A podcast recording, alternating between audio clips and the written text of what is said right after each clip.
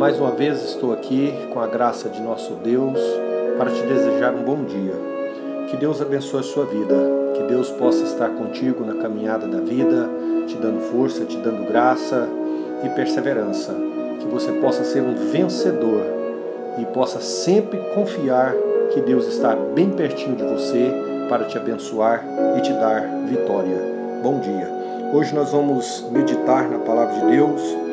É, no livro de Efésios, capítulo 6, o verso 13, a palavra que nós vamos trazer hoje traz como título Tem de bom ânimo, eu venci o mundo. Baseado em Efésios capítulo 6, o verso 13, nós vamos aprender que, por mais que nós não esperamos e nem queremos, mas o, o dia mal vem e nós precisamos nos revestir para resistir e poder clamar com confiança de sermos atendidos pelo Senhor.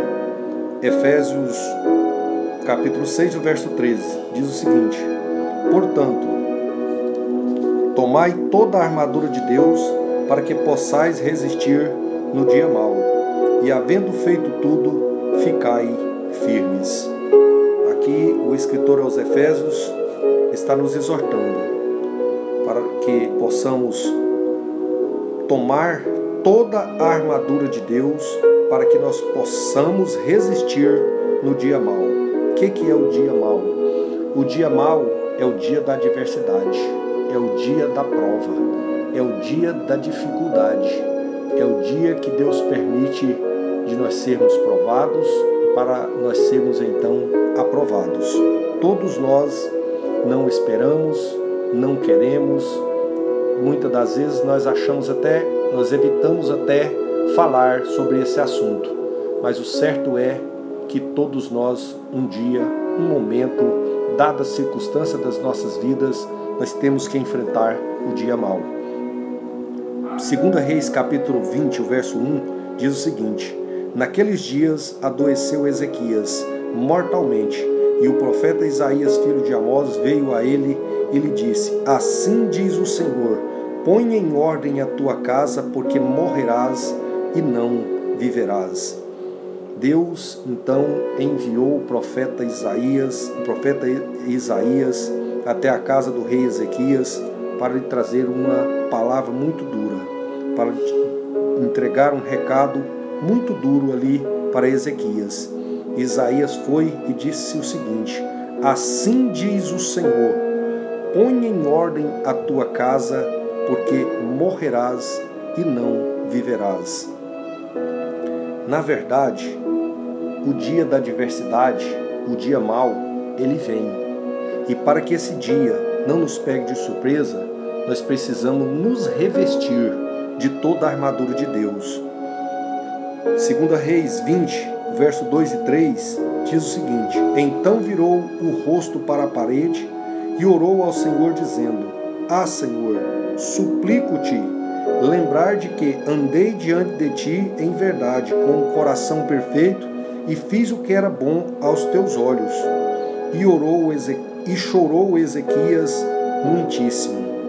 Ezequias, ao receber aquela palavra, ao receber aquele recado do profeta Isaías, ele então virou o seu rosto para a parede ele não maldisse, ele não murmurou, ele não reclamou, não saiu contando para um, para outro, para sua esposa talvez, para sua família, mas ele virou o rosto para a parede e fez uma oração.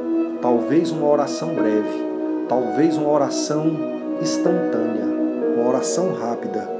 E ele, nessa oração, ele disse o seguinte: Suplico-te, Senhor, lembrar de que andei diante de ti em verdade e com o coração perfeito e fiz o que era bom aos teus olhos. E chorou Ezequias muitíssimo. Ou seja, Ezequias disse para o Senhor: Senhor, lembra-te de que andei na Sua presença, lembra-te de que fui sincero, de que fui reto diante de ti. Agora, será que nós podemos fazer essa oração diante de Deus? Que Deus tenha misericórdia de nós que Deus nos abençoe, que Deus nos dê graça, nos dê força para poder chegar diante de Deus com confiança e poder clamar e suplicar e ter certeza e convicção de que Ele está nos ouvindo e irá nos entender. Ezequias chorou, ele se lamentou, ele se jogou ali na presença do Senhor. Na presença do Senhor nós podemos chorar, nós podemos clamar e nós podemos suplicar, porque nós temos certeza que Ele nos ouve. E diz-nos a palavra de Deus que o profeta Isaías ainda não tinha saído do palácio. Segundo Reis 20, o verso 5, volta e diz a Ezequias, capitão do meu povo, assim diz o Senhor, o Deus de Davi teu pai, ouvi a tua oração e vi as tuas lágrimas, eis que eu te sararei ao terceiro dia e subirás à casa do Senhor. Ou seja, Deus ouviu a oração de Ezequias e ordenou para o profeta Isaías: Volta lá e diz para o meu servo que eu ouvi a sua oração, que eu ouvi o seu clamor e que eu me lembro do meu servo Davi, que é seu pai, e que eu vou sarar, que no terceiro dia ele vai subir para a casa do Senhor. Ou seja, Deus ouviu Ezequias, que Deus possa nos ouvir que na hora da dificuldade, que na hora da luta, que na hora da necessidade, que Deus possa nos ouvir, que nós possamos ter condições de entrar na presença de Deus e clamar e ser atendido. Ainda no capítulo 20, o verso 6 de 2 Reis, o Senhor disse ainda para Ezequias: Acrescentarei aos teus dias 15 anos, e das mãos do rei da Síria te livrarei a ti e a esta cidade, e ampararei a esta cidade por amor de mim e por amor de Davi, meu servo. Vimos aqui que por amor da palavra dele, que o Senhor nos abençoa por amor dele mesmo, por amor da sua palavra, por amor da sua promessa e também por amor daqueles nossos antepassados que guardaram a palavra do Senhor, que obedeceram a sua palavra, que foram fiéis aos seus mandamentos. Ele abençoou Ezequias e abençoou aquela cidade.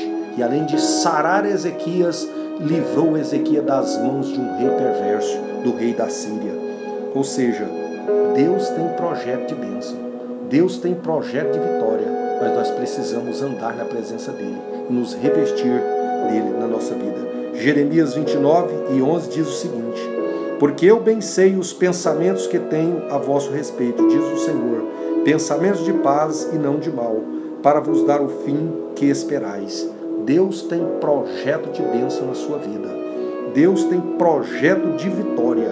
Ele só ele sabe os pensamentos de vitória que ele tem acerca da sua vida. Não fique se lamentando, não fique preocupado com o futuro, preocupado com os, os fatos, com os acontecimentos, mas saiba que Deus tem projeto de bênção na sua vida.